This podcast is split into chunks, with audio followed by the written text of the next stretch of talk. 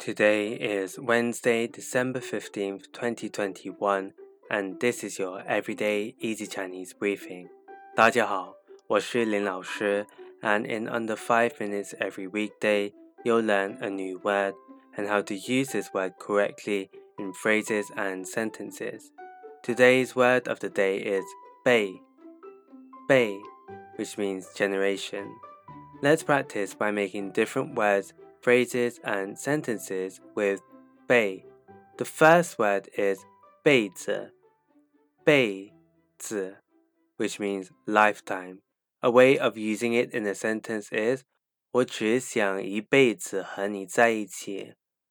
我只想一辈子和你在一起。I just want to be with you forever. Another word we can create with 辈 is 长辈,长辈. This means one's elders. A way of using it in a sentence is 我们应该尊敬长辈。我们应该尊敬长辈. We should respect our elders. The opposite of 长辈 is 后辈。后辈 which means younger generation. The ho here means after. A way of using it in a sentence is just like what we sometimes think of the older generation.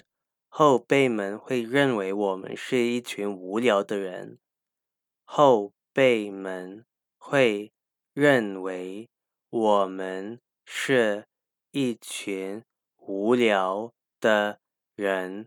The younger generation will think that we are a boring bunch of people.